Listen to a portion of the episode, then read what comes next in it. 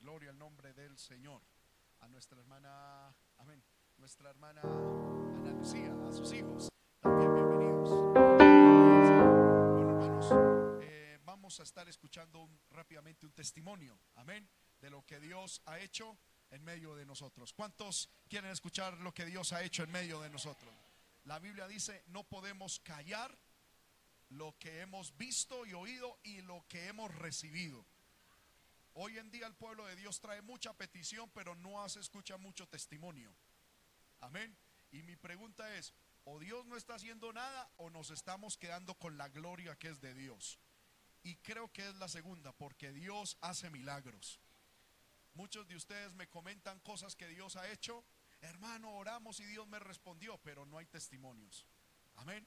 Y quitarle la gloria de lo que Dios ha hecho, hermano, es algo que es, es un pecado. Amén. Debemos darle gloria a Dios por todo lo que Él hace. Así que nuestra hermana Alcira rápidamente nos cuenta el testimonio. Gloria a Dios, maravilloso es el Señor. Pues a mí me había dado en esta rodilla una bursitis. Y como to- todos ustedes saben, había estado enferma de eso. Y el médico dijo que me iban a operar de la rodilla. Bendito sea el Señor. Y sacaron los exámenes y todo. Hasta qué días que lo sacaron. Y, ahí estaba yo esperando en el Señor, porque uno hay que esperar en Él, en el tiempo de Dios porque no es cuando uno quiera, sino cuando Dios lo, lo- lo decida, Él da esa sanidad a nuestros cuerpos, a cada uno de nosotros. Bendito sea el Señor. Pues el domingo, cuando estábamos ahí en, en la alabanza, la oración, yo sentí en mi corazón y, y en mi pierna que Dios me había sanado. Y yo dije, gracias Señor, yo ahí le da, yo lloré con todo mi corazón, ahí le daba gracias a Dios porque yo me sentí sana, mi, mi pierna yo la pude mover em, bien porque yo no la podía doblar así, vea, y la doblo, vea. Entonces yo la doblo y lo mismo esta, ninguna ya. Y, y ya el médico, fui al médico el martes, entonces yo, dije, voy a esperar hasta que el médico me diga, verá que sí estoy sana. Le dije a Marco, yo estoy sana en el nombre de nuestro Señor Jesucristo y la honra, la gloria es para Él. Y el médico dijo, no, no, ya no hay que operarla, no, no, simplemente una terapia para que recupere bien la movilidad y no más. La gloria y la honra es para Dios, nuestro Señor. Amén. Bendito sea el Señor. Gracias a Dios porque Él siempre me ha escuchado y ha- me ha sanado de muchas dolencias. Démosle un aplauso al Señor, hermano, porque Él es bueno y para siempre su misericordia. Hermano, hace algunos días yo le vengo pidiendo al Señor, yo ya le decía a mi esposa, estoy como medio revolucionado. Yo quiero ver sanidades, milagros en medio de la iglesia. Amén. Y, y ayúdeme a orar para que eso ocurra, hermano. Amén. Porque si algunas personas no quieren creer a la palabra, que crean a los milagros, dice la palabra. Amén. Y así, hermano, pues todos veremos la gloria del Señor. Vamos a estar de pie, los niños pueden salir a su clase. Aleluya. Todos los niños, niñas, hasta los 12 años pueden salir a su clase, guardando la reverencia. Y nosotros nos disponemos a tener un estudio de la palabra del Señor. Saludo a cada uno de los hermanos, de las hermanas que nos ven en directo a través de YouTube, a través de la página www.mmsogamoso.org y también a través del Facebook, a través de Iglesia MMM Sogamoso en Facebook. Sean todos bienvenidos a esta transmisión. Aleluya, nos estamos gozando aquí en Sogamoso. ¿Cuántos dicen amén? Y les digo que si usted está por aquí cerquita, venga. Amén.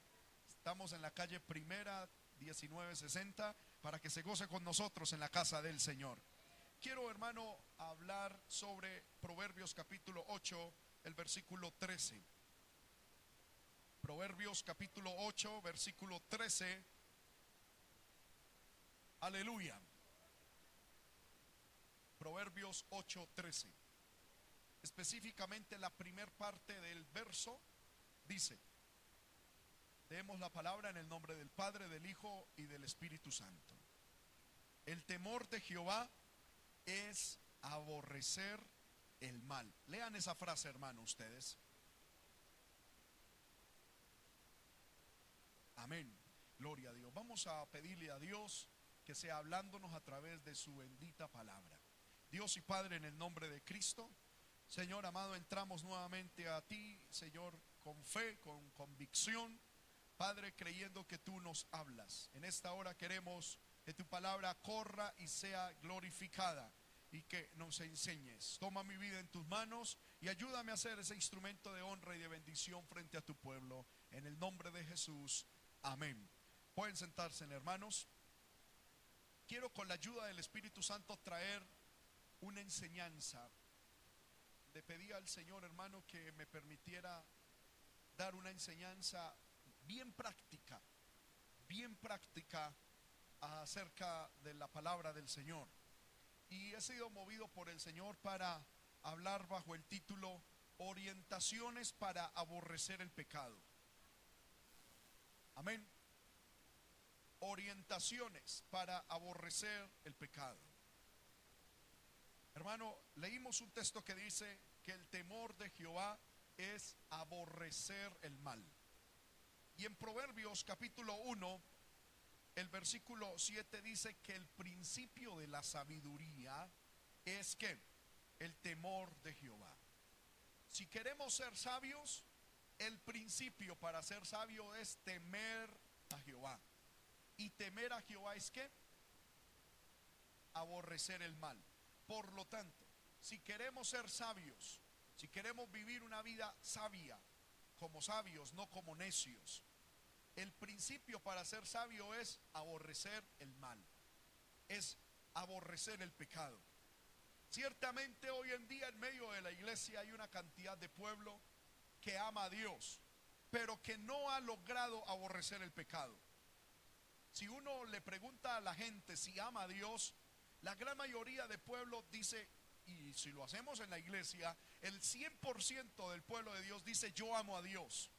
Pero la pregunta es, ¿hemos logrado aborrecer el pecado? ¿Odiar el pecado? Y la respuesta, sinceramente, de muchos es no. Amén.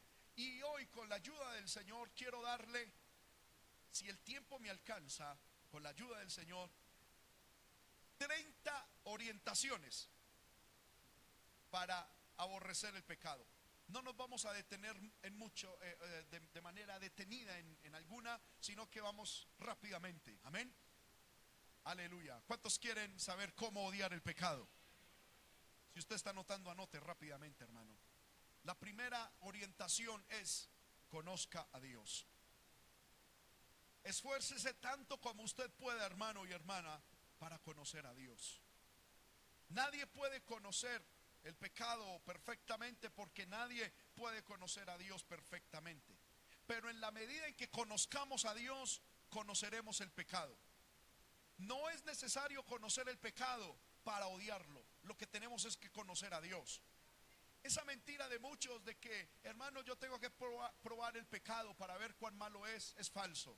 Conozcamos a Dios. Y al conocer a Dios, conoceremos el pecado, lo terrible y lo trágico que es el pecado y así odiaremos el pecado. Se dice de un banco que para, para, aleluya, capacitar a sus cajeros sobre los billetes falsos, los ponían a, hermano, a relacionarse en todo momento con billetes genuinos. Amén. Y los ponían a tocar billetes originales, genuinos. Los, los ponían por días, hermano, a mirar, a describir, a tocar, a oler, a percibir cómo era el billete original. Para que cuando viniera un billete falso, ellos inmediatamente con solo tocarlo se dieran cuenta de que no correspondía a un billete original. Me llama la atención, hermano, a eso. ¿Por qué? Porque no los ponían a familiarizarse con el falso, sino con lo verdadero. Porque lo falso puede tener muchas caras, muchas facetas, pero lo verdadero solo tiene una.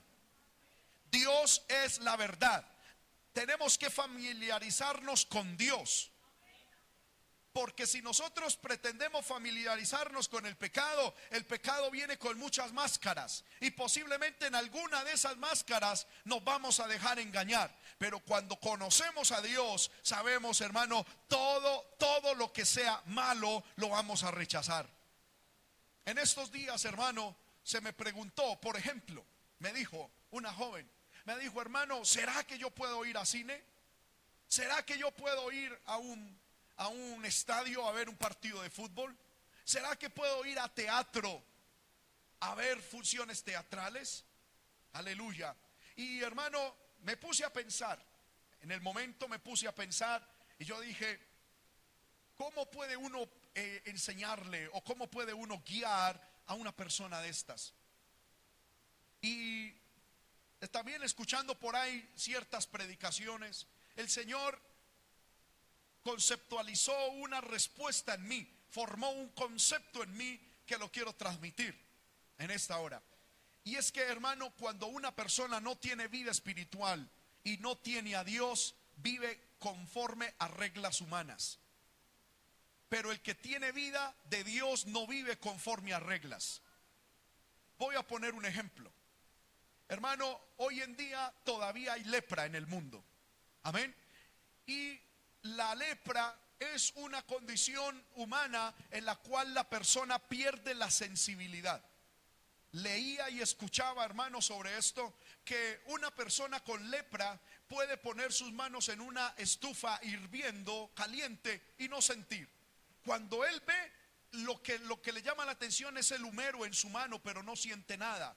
La carne ha sido carbonizada, asada, y no sintió nada. Amén. Por eso las indicaciones médicas a los leprosos es que tienen primero que preguntar a otra persona si eso está caliente o no.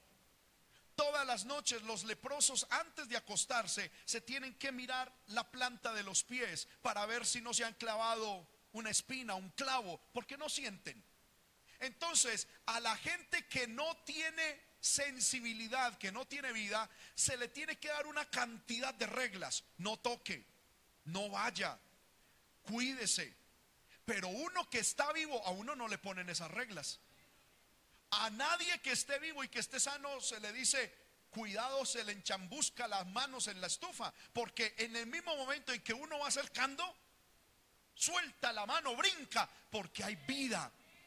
Cuando un cristiano pregunta, ¿será que me puedo acercar al pecado? Es porque ese cristiano ha perdido la comunión con Dios, ha perdido la vida espiritual, ha perdido, hermano, ese discernimiento espiritual y hay que ponerle reglas como a un leproso, como a una persona insensible. Pero el que tiene vida, el que conoce a Dios, el que ha tenido un encuentro con Dios, hermano, sabe que poner las manos en algo que es pecaminoso, eso quema. Inmediatamente retira su mirada, sus manos de ahí. Un cristiano no dice, ¿será que esa película es buena o mala? Le voy a preguntar al pastor. No, inmediatamente cuando ve algo sospechoso dice, quiten eso, apaguen eso, cambie de canal. Amén. Hay cristianos, hermanos, que dicen, ¿será que estos desnudos, esto que estoy viendo, será que sí es malo delante de Dios? Pero es que Dios hizo el cuerpo, Dios hizo esto, yo no le veo nada de malo. Usted ya está leproso espiritualmente, usted no tiene sensibilidad espiritual, pero el que está sensible, el que conoce a Dios, mi hermano medio, medio ve eso, inmediatamente pega el grito. Amén. Hay gente, hermano, que cuando está en la computadora, en internet, ve cosas así. Y entonces, hermanos, se toman su tiempo para llevar el mouse y cerrar. Y mediante, y, cuando hace eso, se toman 10, 15 minuticos. Esa persona no tiene sensibilidad espiritual. Es como que uno pusiera la mano en, una estufa caliente y dijera, voy a esperar 10 minuticos para que a ver qué me pasa. No, eso no, no, hermano, el que tiene vida inmediatamente pega el grito y que tiene vida inmediatamente se rechaza. Pero el que no va pasando, sabe que a las 12 de la noche ya hay cosas sospechosas en el televisor y se va a buscar al televisor lo que no se le ha perdido. Amén. Se pone a escuchar en la emisora, a pasar emisoras, a escuchar lo que no se le ha perdido y puede que sea un minuto, dos minutos, eh, un segundo, dos segundos, pero ya quedó contaminada su mente. El que tiene a Dios, el que conoce a Dios, ni siquiera pone la mano ahí. Amén. ¿Sí me hago entender con esto? Por eso la primera orientación para odiar el pecado es conozca a Dios. Segunda orientación, ame a Cristo y su sacrificio. Amén. Hermano, considere el sacrificio de Cristo en la cruz. Su sangre derramada, su vida santa, su trabajo el cual fue espiar el pecado y destruirlo. Como alguien que tenga en consideración permanente el sacrificio de Cristo en la cruz, el cual fue para redimirnos del pecado, el cual fue para destruir el pecado en nosotros, va a cometer pecado. No, cuando usted y yo consideramos el sacrificio de Cristo en la cruz, vamos a odiar el pecado. ¿Cuántos dicen amén? Tercero, piense bien en la obra del Espíritu Santo continuamente en su vida. Cuando un cristiano, hermano, se mantiene pensando en que el Espíritu Santo de Dios está en él y que no voy a hacer nada para dañar esa comunión con el Espíritu Santo, voy a empezar a odiar el pecado, el cual es el medio por el cual el Espíritu Santo que está en mí se puede entristecer o apartar de mí. Mira hermano, cuando una pareja se ama, ese matrimonio nunca va a permitir cosas que lesionen el amor entre los dos. ¿Sí o no? Cuando una persona se ama, una, una, pareja se ama, no van a permitir que una tercera persona se meta entre los dos y lesione y dañe el amor entre los dos. Cuando una pareja se ama, se cuida mutuamente esa relación, esa, ese amor. Y cuando uno ama a Dios y cuando uno entiende de que ya los demonios que habían en nosotros, Dios los echó fuera y que hoy lo que tenemos es el glorioso Espíritu Santo, hay que cuidar esa comunión con Él. Y vamos a, a cuidar la comunión con el Espíritu Santo. Y vamos a decir, Señor, no voy a permitir nada que dañe mi comunión contigo. Hermano, el pecado no son prohibiciones. La, gente dice, es que la iglesia prohíben esto, prohíben lo otro. no, hermano, el pecado, hermano, desgasta, mina, cercena, corta, mata, destruye la comunión con Dios. Y todo aquel cristiano que valore su comunión con Dios ha de estar lejos del pecado, porque lo que más valora es su comunión con Dios. ¿Cuántos valoran su comunión con Dios, hermano? Por lo tanto, odie el pecado.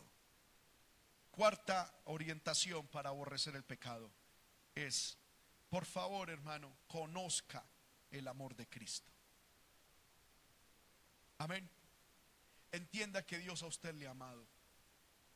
Considere y conozca el maravilloso amor y la misericordia de Dios y piense en todo lo que Él ha hecho por usted.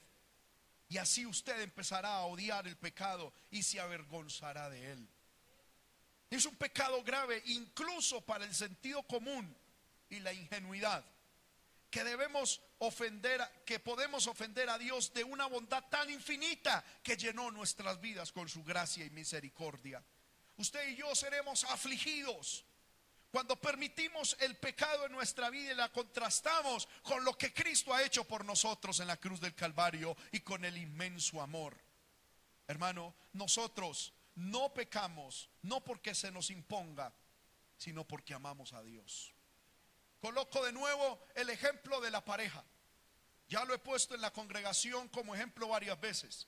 Cuando una mujer, especialmente una mujer, ama a su compañero, amén, a su novio, aleluya, y así ella le guste cierto vestido de ella, si a él no le gusta, ella no se lo pone.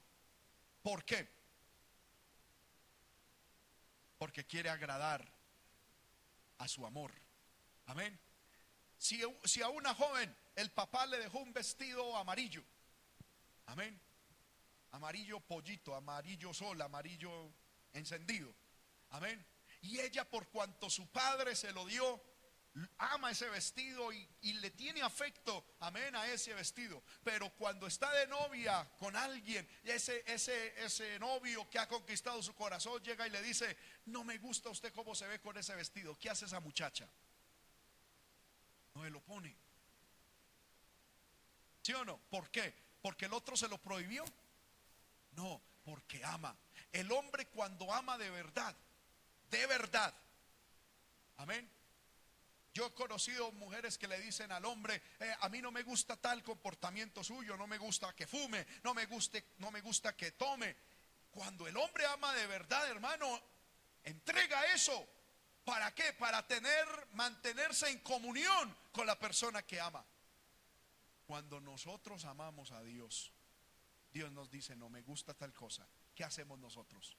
Empezar a, a renegar Ay, es que el pastor, es que el movimiento siempre me las echa, es que esa iglesia es toda estricta, toda legalista. No, el que ama a Dios le está preguntando a Dios, Señor, ¿hay algo en mí que te desagrade? ¿Hay algo en mi vida, en mi conducta, en mi vestimenta, en mi forma de hablar, de pensar que te desagrade? Lo único para lo que quiero vivir es para agradarte. Háblame si hay algo en mí que te desagrada. Y Dios nos responde a través de su palabra, a través de la predicación, a través de, una, de un entendimiento. Aleluya. Y el que ama a Dios y el que conoce el amor de Cristo se aparta del pecado. No por una imposición, sino para agradar a Dios. ¿Cuántos alaban el nombre del Señor? Sexta, eh, corrijo, quinta orientación para que usted odie el pecado es entienda el propósito por el cual usted fue creado. La Biblia nos enseña de que nuestros miembros no fueron creados para el pecado. Nuestro cuerpo no fue creado para la fornicación. Nuestro cuerpo no fue creado para el adulterio. Nuestro cuerpo no fue creado para el vicio. Amén. Se dice de manera pocosa que si Dios nos hubiese creado para el cigarrillo, nos hubiese hecho una chimenea acá arriba. Pero usted ve que el cigarrillo mata el cuerpo. El licor mata el cuerpo. El alcohol mata el hígado. Amén. Porque el cuerpo no fue hecho por Dios para eso.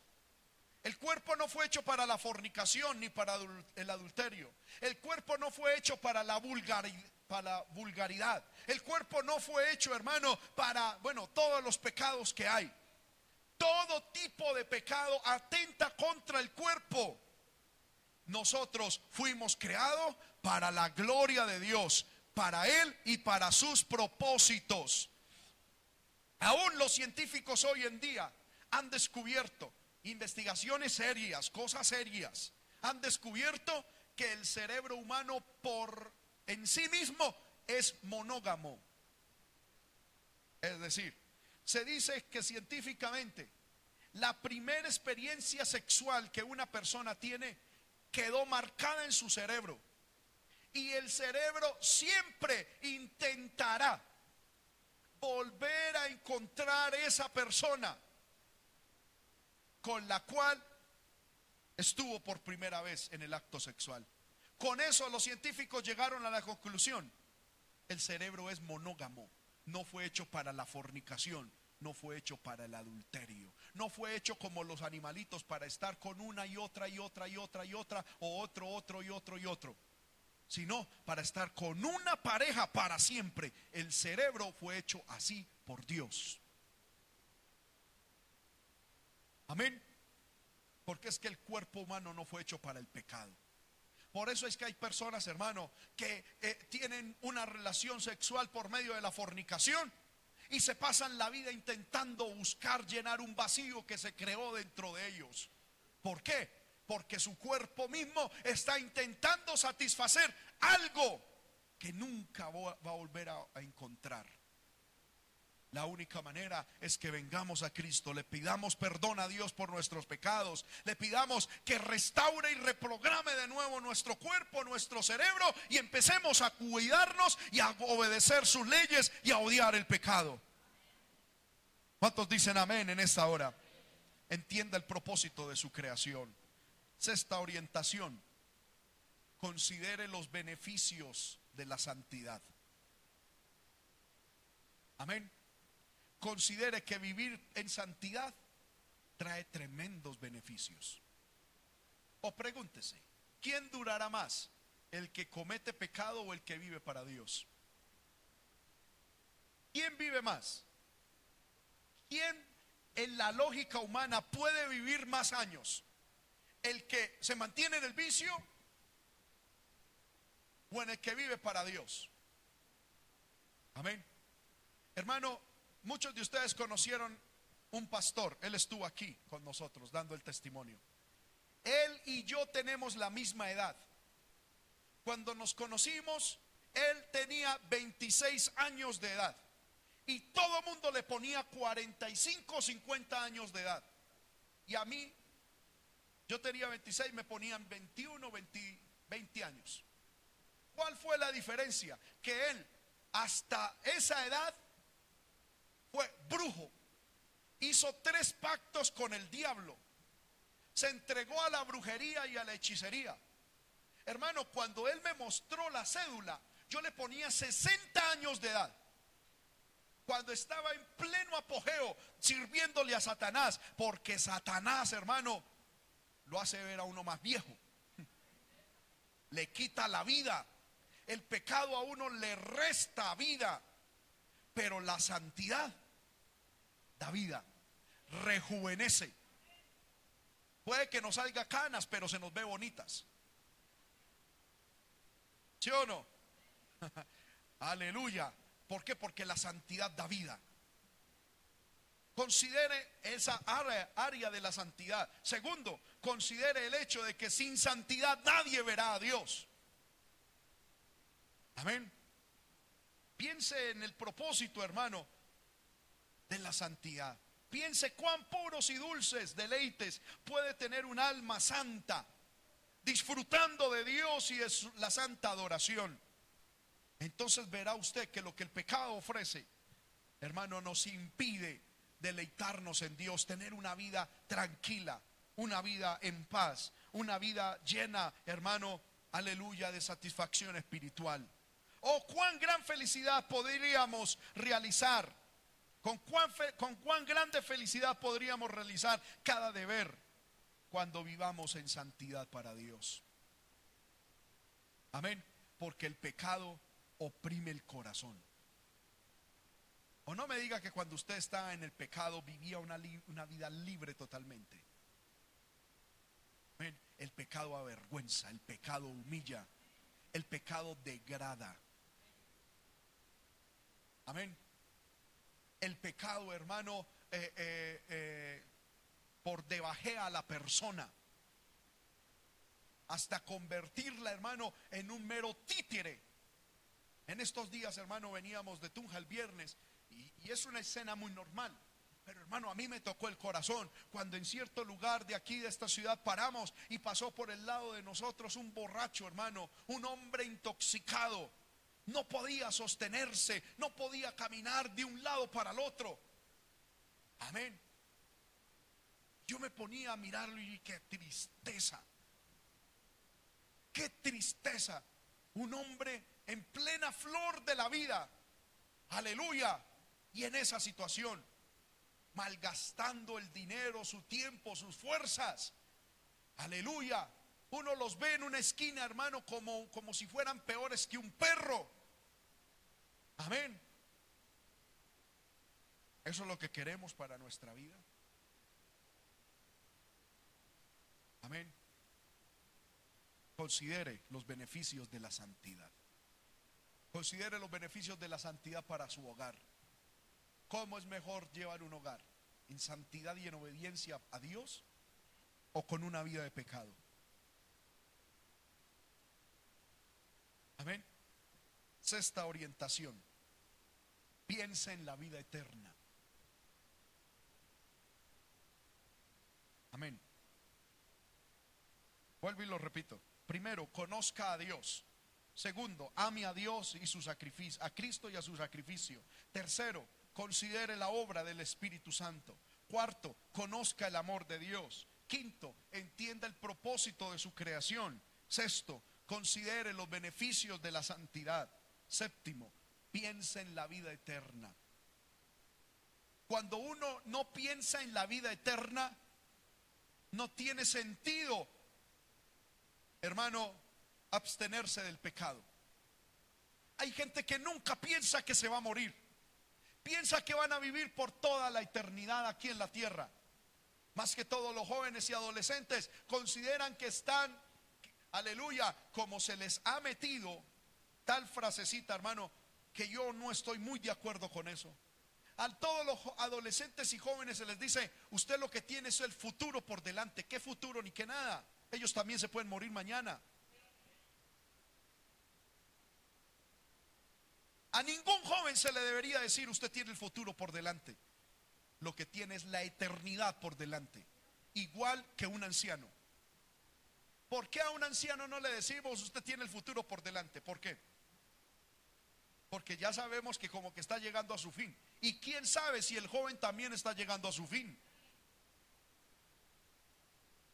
No le diga a ningún niño, a ningún adolescente, ni a ningún joven, es que lo que usted tiene es futuro. ¿Qué futuro?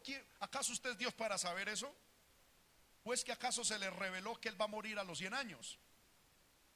Hoy en día muere más fácil un joven que un anciano, hermano. Amén. Porque los ancianos por lo menos ya tienen como madurez, forma de pensar estable y ellos se cuidan, saben que lo... Pero un joven hoy en día con las locuras que cometen. Amén. Hoy en día tiene más futuro un anciano. Amén. Porque hoy en día los jóvenes no saben ni, ni qué es lo que comen. Por lo menos un anciano sí sabe. Amén. Se cuida. Amén. ¿Sí me voy a entender con esto? Todos debemos pensar en la vida eterna. Cuando usted y yo pensamos que no vamos a durar aquí en la tierra para siempre, sino que vamos a morir y que vamos a morir muy pronto. Porque yo le quiero decir, hermano, no quiero ser un pastor de, de malas noticias, pero la realidad es que en 50 años ninguno de los que estamos aquí vamos a estar en la tierra.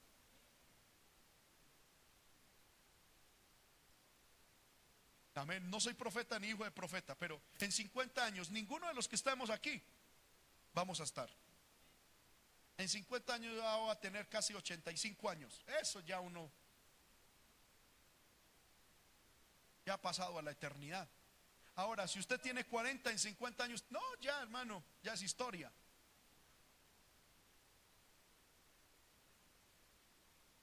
Mírelo desde esa perspectiva. Aquí el más joven tendrá que 15 años, 16 años. Amén. Pero de los que estamos aquí, porque ya los niños se subieron, ellos sí de pronto tienen, pueden tener, pueden tener un poquito más de vida. Pero los que estamos aquí sentados, en 50 años yo creo que ninguno vamos a estar acá. Amén. Se pasó, se pasó la vida se pasó este peregrinaje. ¿Y qué quedó? Tanto, tanta cosa vacía, dándole la espalda a Dios, luchando contra Dios, para en 50 años tener que enfrentarnos frente a frente con Él, cara a cara con Él. Lo que más nos vale es odiar el pecado y vivir para Dios. Piénselo de esa manera, hermano. Hoy usted está más cerca de su muerte que el día de ayer.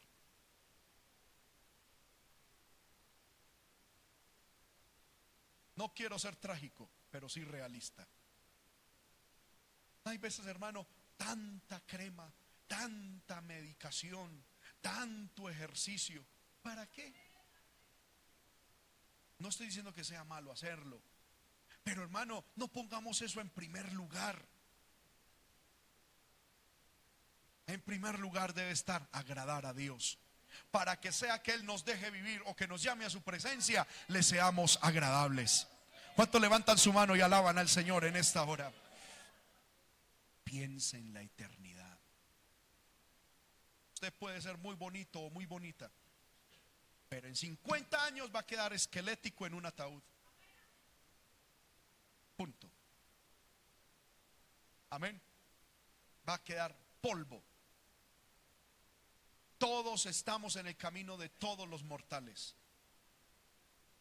Entonces no cambiemos a Dios por un cuerpecito bonito.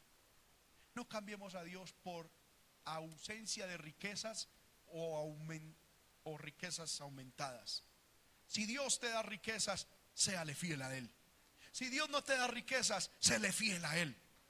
Porque al fin y al cabo, nadie se va a ir con las riquezas. Se dice que Napoleón, el grande, cuando, cuando ya estaba a punto de morir, le dijo a su médico que lo pusiera en una caja visible a todos, si fuera de vidrio o transparente, lo máximo que pudiera.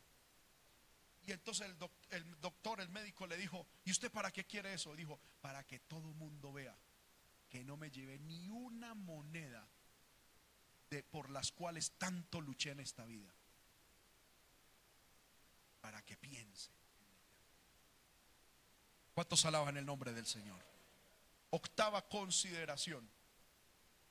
Piensa en la eternidad. Ya lo vimos el séptimo, punto anterior. La octava es, tome todas las precauciones para escapar del infierno. Amén. Es decir, piensa en el infierno. Hoy en día la gente no piensa en el infierno. Lo que piensan es en el partido de fútbol del equipo que siguen. Amén. En trabajar, en comer. Porque hoy en día, hermano, tristemente la humanidad se ha metido en un círculo vicioso. Vive para trabajar, trabajan para comer, comen para vivir, viven para trabajar, trabajan para comer, comen para vivir, viven para trabajar y nada más.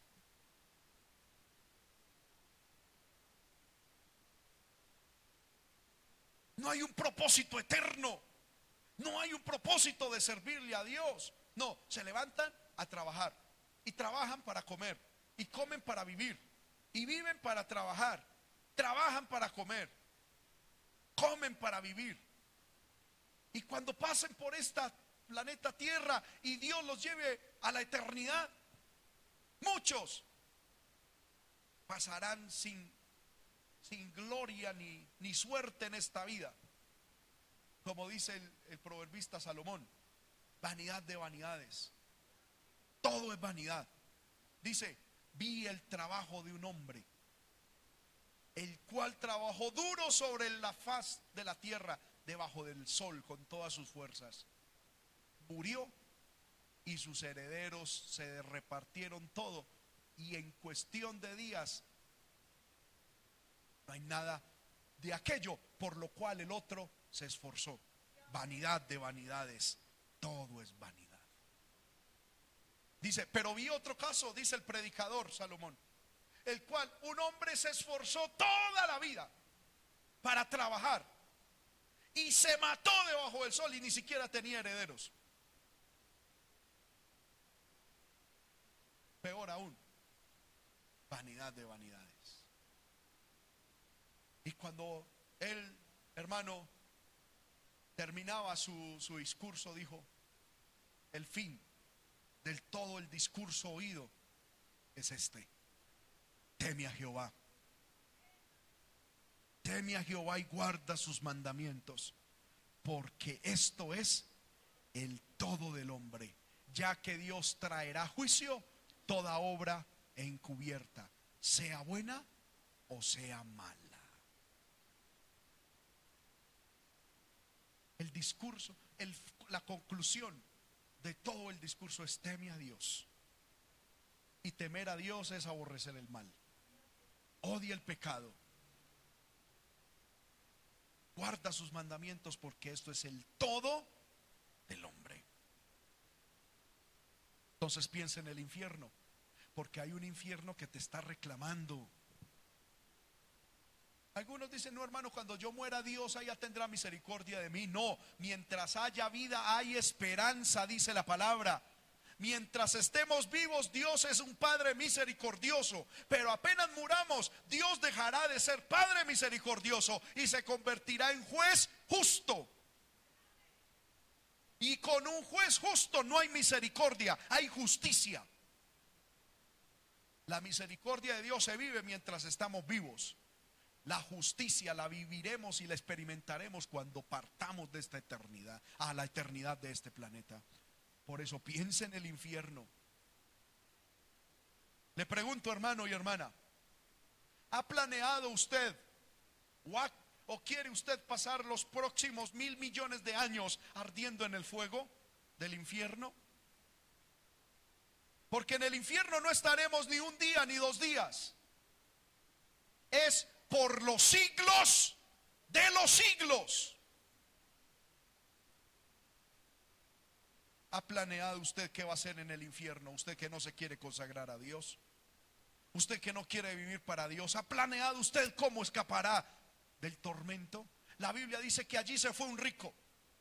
Y dice la Biblia que debido al calor y a la llama, clamó a Dios diciendo, Señor, permite que Lázaro, el que había sido salvo, moje su dedo en agua y venga y refresque mi lengua porque estoy atormentado en esta llama. En el infierno serán atormentados los impíos por la eternidad. ¿Ha pensado usted qué va a ser en el infierno?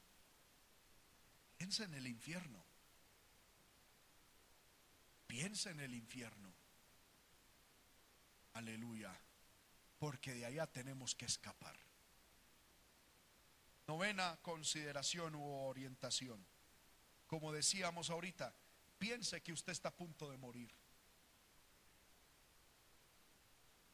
Amén.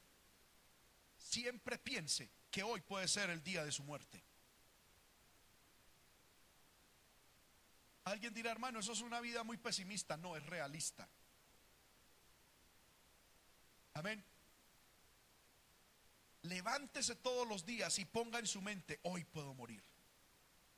Por lo tanto, si yo pienso que hoy voy a morir, ¿cómo voy a vivir el día de hoy? Pero si usted dice, no, eso yo voy a morir de viejo. Su mente mismo lo engaña y la engaña diciendo, usted tiene oportunidad de hacer pecado y reconciliarse. Pero si usted todos los días vive un día a la vez, diciendo, hoy puedo morir, su conducta va a ser diferente. Como una persona atada a los vicios, o qué, con qué terapia los especialistas, hermano, tratan a las personas que están atadas a los vicios. Es diciéndole, por lo menos hoy no fume. Por lo menos hoy no tome. Un día a la vez, un día a la vez. Hoy no lo haga. Amén. Esa es la forma de pensar del cristiano. Un día a la vez. Un día a la vez. No se ponga a decir, de ahora en adelante voy a vivir para Dios. No, un día a la vez. Un día a la vez. Párese mañana con la ayuda del Señor, si Dios nos da vida y salud. Párese diciendo, hoy puedo morir. Por lo tanto, voy a hacer lo mejor que pueda para Dios y en todas las áreas de mi vida. Hoy puedo morir, por lo tanto, no voy a pelear con mi esposa, con mi esposo. Hoy voy a morir, hoy puedo morir. Hoy no me voy a dejar distraer en las mentiras del mundo. Hoy puedo morir o hoy puede venir Cristo. Amén. Aleluya. Hoy voy a orar. Hermano, yo le pregunto a usted, si Dios en esta hora utilizara un profeta o, apareciera aquí un ángel y le dijera, voy a poner un ejemplo con un nombre propio. Hijo mío, Eymar, hoy morirás a las 8 de la noche. ¿Qué haríamos nosotros?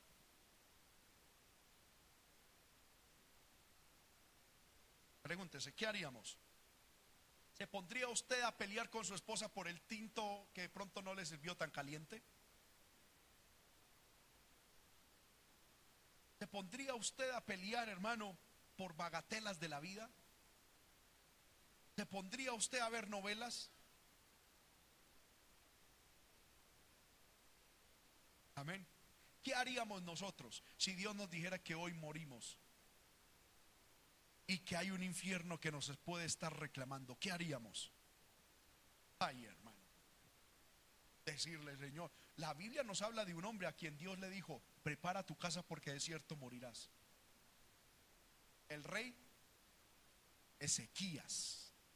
Dios le dijo, prepara tu casa porque de cierto morirás. ¿Y él qué hizo? Irse a viajar, a conocer el mundo, la vida loca. La Biblia dice que se tiró de rodillas a pedirle a Dios misericordia. Y Dios tuvo misericordia y le alargó un poquito la vida. Pero si Dios hubiese querido cortarlo, pues se lo lleva y punto. ¿Qué pasaría, hermano, si Dios nos dijera, en dos horas mueres? ¿Estaría usted durmiendo en el culto? ¿Estaría diciendo, ay, ojalá terminen ya? No, hermano, ojalá me coja la muerte aquí orando, hermano, hagamos una cadena de oración, hermano, invoquemos, cantemos que me coja la, amén, para irme para el cielo. ¿Sí o no? Pero como tenemos la idea de que nos vamos a morir de viejos, por eso muchos se duermen, miran el celular, el reloj, y es que este sí predica largo, por eso es que no me gusta. Con tanta cosa que tengo que hacer yo, piensa en su muerte. En esta semana, hermano, me llegó un, un video. Yo no, ustedes saben, yo no soy aficionado a, a fútbol ni a ningún deporte. Pero me llegó un video, hermano, donde mostraban 10 jugadores que jugando fútbol ahí en el acto murieron. A mí me llamó la atención, hermano. Yo dije, gente atlética, gente que no come hamburguesa, ni no tiene triglicéridos, ni, ni, colesterol, ni está en el peso óptimo y todo. Ahí, hermano, jugando, jugadores ahí, esperando la pelota. Quedaban ahí. Amén. Quedaban muertos. Si gente sana se muere, hermano, usted y yo, con esa cantidad de grasa que tenemos encima.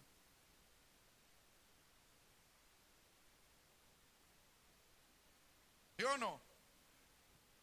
El hermano Gustavo en estos días contó, el presidente de la obra, decía, hermano, un doctor, un, un hermano de la iglesia, un buen doctor y buen cristiano, le dijo, hermano, yo quiero revisarlo a usted. Y, el, médico fue y le, dijo, hermano, lo revisó y le dijo, hermano, usted tiene, está enfermo de los triglicéridos, del colesterol. No, terrible, hermano, si usted no hace algo se va a morir, le va a dar un paro cardíaco. Mire, hermano, usted tiene que comer como yo, yo solamente verduras, esto y lo otro. Y a los tres días, pum, le dio un paro cardíaco al médico y se murió. Y al hermano Gustavo le tocó ir a enterrarlo. No podemos comer mal, porque eso tampoco es pero lo que quiero decir, hermano, es que la muerte está ahí. Está ahí a la, a la vuelta de la oreja. Y nosotros diciendo como el rico necio en el tiempo de Jesús, ¿qué haré con mis graneros? Esto haré. Los ensancharé. En esta parte meteré trigo. En esta cebada.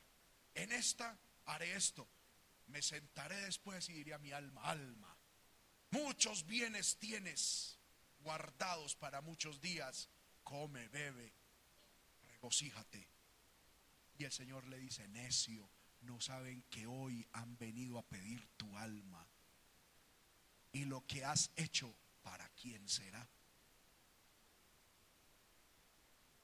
Muchas veces, hermanos, nosotros nos, nos visualizamos un futuro cuando ya futuro no hay. Nuestro futuro es Dios. Trabaje todos los días responsablemente. Estudie responsablemente porque eso es lo que Dios nos ha puesto a hacer bajo el sol. Pero que nuestro corazón esté en el cielo, que nuestra mirada esté en el cielo, que nuestro tesoro esté arriba en el cielo. Amén. Décima orientación. Recuerde que algún día usted y yo seremos juzgados. Recuérdelo. Amén. Recuerde que algún día usted y yo estaremos todos de pie ante un Dios juez justo, que en ese momento no va a ser misericordioso. Recuerde que la misericordia es para los vivos en el juicio Él será juez justo. Hermano, a mí me aterra, se lo confieso. Cosa que tema yo en la vida es pensar que algún día yo estaré frente al trono de Dios y que los libros serán abiertos y será expuesto todo lo que hice y dejé de hacer. Será expuesto todo lo que dije y todo lo que callé. Lo que pensé y no pensé será expuesto públicamente. Y con base en todo eso, seré juzgado.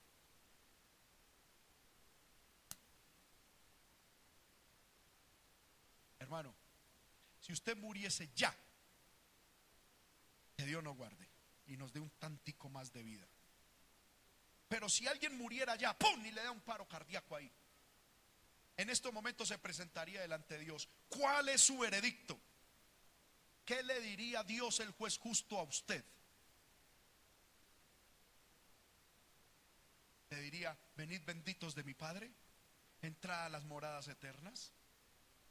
O les dirá, apartaos a la izquierda, malditos, id al fuego eterno.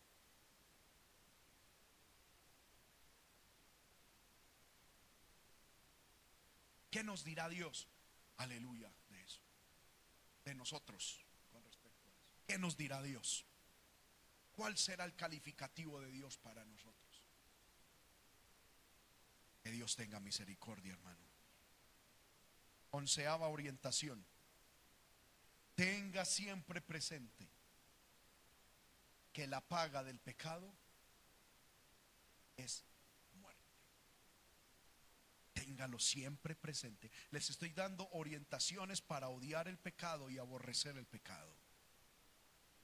Tenga siempre presente de que la paga del pecado, ¿en dónde está eso en la Biblia? Romanos capítulo 6, versículo 23. Mas la paga del pecado es muerte, mas la dádiva de Dios es vida eterna en Cristo Jesús, Señor nuestro. Hermanos míos, nunca el pecado trae vida, nunca. El pecado es engaño, el pecado es muerte. Por favor, créalo. Lo único que trae el pecado es muerte. Lo único que trae es muerte. Doceava orientación número 12. Busque espejos en otras personas.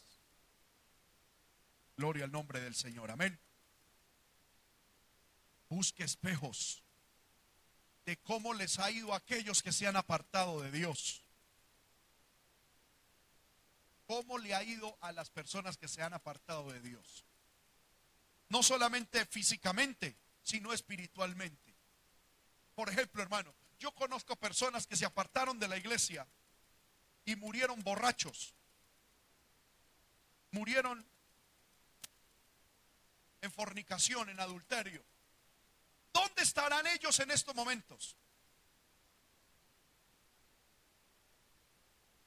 Ayúdenme en ustedes, hermano. Amén.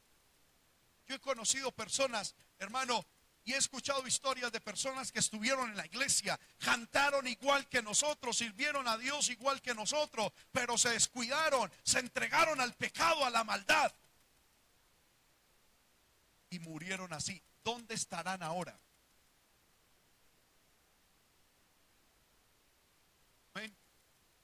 ¿Será que están disfrutando del Señor? Mi pregunta es, ¿cómo estarán disfrutando del Dios que negaron? están en el infierno, tristemente. Aleluya, que el Señor nos ayude, hermanos. Aleluya, gloria al Señor. Vamos este. Aleluya.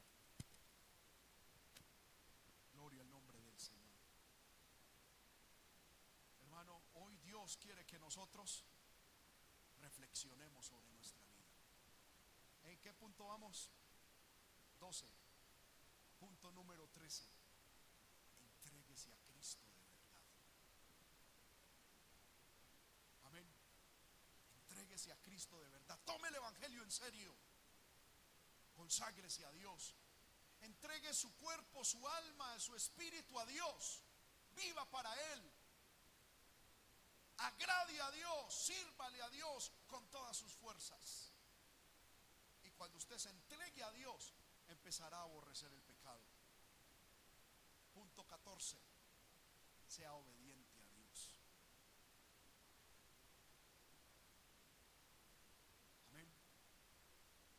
No espere entender para obedecer. Obedezca y luego entenderá. Pero lo que debemos poner en nuestro corazón es obediencia. Cuando usted y yo obedecemos a Dios, así no entendamos por qué o para qué. Cuando obedecemos a Dios y empezamos a andar en el camino de la obediencia, Dios poco a poco nos irá abriendo el entendimiento y comprenderemos por qué es que Dios nos pide lo que nos ha pedido. Y cuando entendamos qué es lo que Dios nos ha pedido, fruto de nuestra obediencia, entenderemos que lo que Dios nos quería evitar era un pecado. Obedece a Dios, obedece la palabra, obedece lo que está escrito. Así lo entiendas o no lo entiendas. Así te guste o no te guste. Obedece a Dios. Vuelvo y repito, hermano, hay cosas en la Biblia que, hermano, hay gente que dice, es que yo no obedezco tal cosa porque es que no me gusta. Es que la Biblia no está, no, es una carta de un restaurante. Cuando uno va a un restaurante y pide comida a la carta, uno dice, eh, a mí me gusta esa comida, pero sin tantos fideos, deme un poquito más de carne, déjeme y quíteme esto y póngame lo otro, ¿sí o no? Porque es pedido a la carta. Pero es que la Biblia no está sujeta a usted o a mí. La iglesia y el cielo no es un restaurante donde usted pide a la carta. La Biblia es un manual de obediencia absoluta. Es decir, usted no puede decir, hermano, aquello sí me gusta. Hay gente que dice en el Evangelio, hermano, a mí lo que es la alabanza, la adoración, ay, me fascina. Pero cuando entran eso de diezmo, uy, no, no, no, yo me voy. Yo me voy para el baño.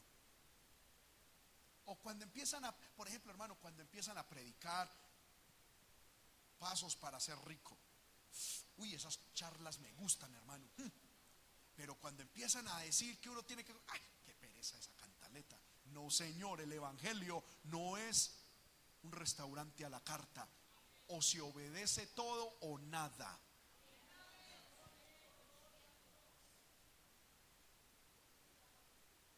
Amén. ¿Qué le diríamos nosotros los padres a un hijo? Que le demos una serie de instrucciones y diga, mamá, lo que pasa es que no hice lo que usted me dijo o la mitad de lo que usted me dijo porque es que a mí no me gusta. ¿Qué le diríamos nosotros? Por ejemplo, ¿qué le, haría usted a su hijo, hermano, hermana? Si, si llega y le dice, mamá, es que perdí todo el año matemáticas porque es que a mí no me gusta. A mí me gusta esa educación física, brincar. Ay, eso me fascina. Pero eso de números a mí no me gusta. ¿Qué le diría a usted? Usted le diría, ah, bueno, mi hijo, ah, ¿qué más se va a hacer? ¿Qué le diría a usted? Eh, a ver, papás, por favor, ayúdenme. Ustedes que ya son experimentados en, las finas artes de la educación. ¿Qué es que se hace? Se reprende y hasta se castiga. Es que no es lo que a usted le gusta, usted tiene que cumplir en todo. Y lo mismo es Dios. Dios no dice, a, usted qué, qué, le gustó, hijo. Ay, a mí me gustaba la alabanza. ¿Y que no le gustaba, papito? No, a mí no me gustaba la vestimenta externa. Ah, bueno, entonces dejemos así. No, Señor. La Biblia dice, yo reprendo a los que amo. Sé pues celoso y arrepiéntete. Dios no, Dios no va a decir, a ver, mijito, ¿usted cuánta plata llevó al templo? Tanto. Ah, bueno. Pero usted fue un adúltero, ¿sí? Pásese por aquí, pásese por aquí, métase allá. Dios, Dios no es así. Amén. Dios tampoco va a decir, a ver, uy, usted utilizaba unas faldas larguísimas. Mm, tremendo. Pero qué boca tan chismosa. Bueno, pero unas por otras, venga, venga. Ahí en un descuido del ángel, métase, tranquilo, hágale. No, hay que vivir en santidad interna y externa. Por eso dice, todo vuestro ser, espíritu, alma y cuerpo sean completamente santificados. Porque hay gente que tiene falda larga y una lengua el doble de larga y no está viviendo en santidad. Pero hay otras personas que tienen la lengua cortica, pero la falda cortica, y eso tampoco agrada a Dios.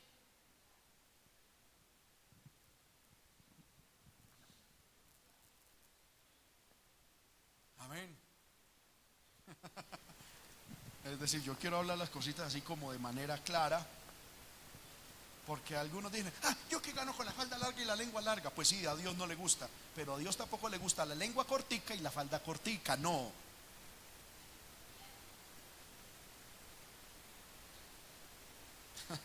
Amén. Dice la hermana. Amén. Acorte la lengua y alargue la falda. Amén. Es lo que Dios pide. Dios pide una santidad completa. No pensemos que Dios es como el baloto, una acumulación de puntos. Amén.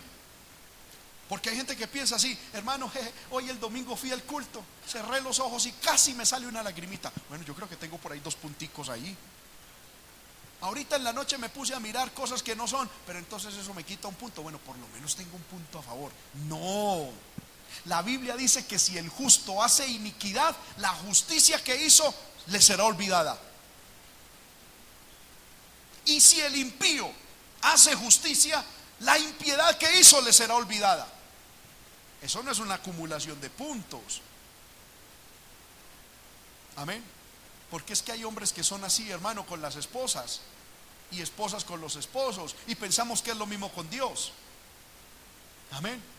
Hombres que llegan tarde a la casa después de estar tomando borrachos con mujeres y toda cuestión y llegan con un pollo.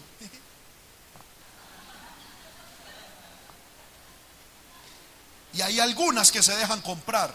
La mujer de Dios jamás. Amén. Hicieron una cantidad de puntos negativos, pero llegan con un pollo asado y con una carita de minisigüí. Mija, le traje. Amén. Y algunas dicen, ay, qué bendición, Y se les olvidó. Dios no es así.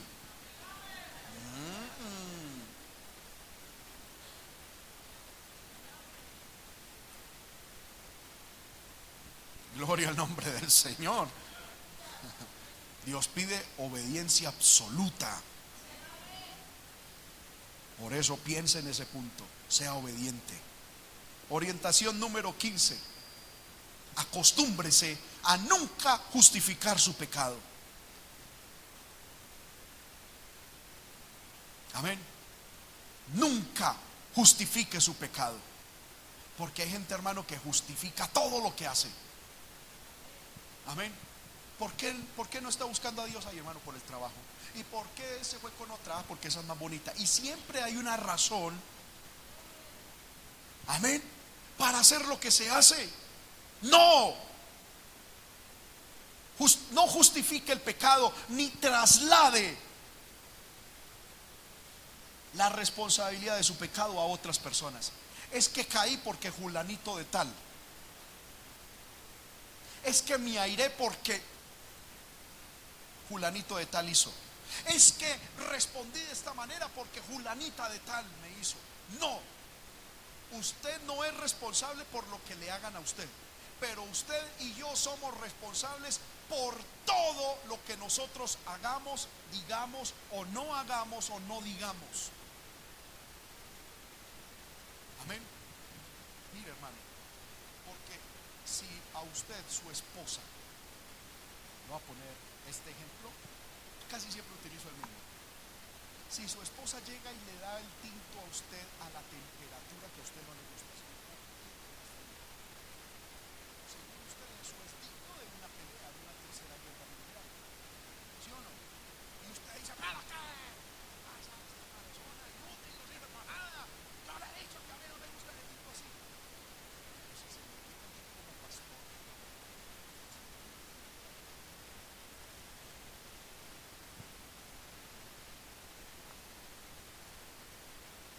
o si se lo lleva a su jefe.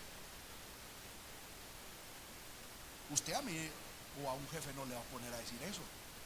No va a dejar salir ese monstruo. ¿Sí o no? Usted lo toma y tan rico, hermano. Ay, mm, mm, mm. Amén. Calladito. Y aún hora antes del tinto.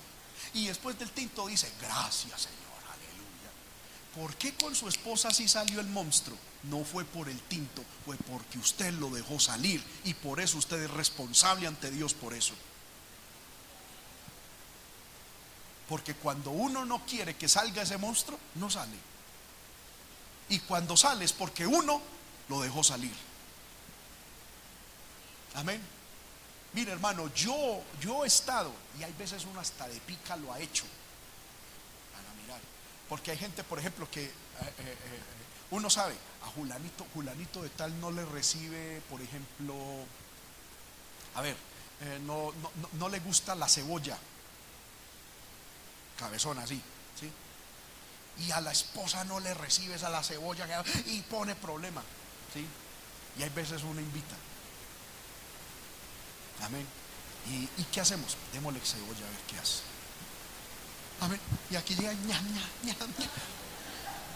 Y yo me pongo a mirar y yo sé, la hermana me ha contado que pone problema porque le sirven cebolla. Eso es un ejemplo, no estoy diciendo que a alguien le pasa, es un ejemplo. ¿Sí? Es un ejemplo, ¿sí? Y uno lo ve ahí tragando cebolla y ña, ña. Y uno por dentro dice, "Mm, sospechoso. Allá no come cebolla, pero aquí todo calmadito, todo bonito, todo santito. Ay, ay, qué bendición, hermano. ¿De dónde es esta cebolla? ¿De aquí, Tania, o de aquí? Ay, está riquísimo. Y en la casa forma tremenda guerra por eso. Ah, es por, ¿por qué aquí no pone problema?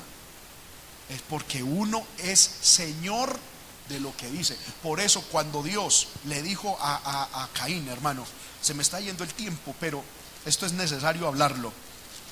Dios le dijo a Caín en, Génesis capítulo 4, versículo, gloria al nombre del Señor. Mire, 7.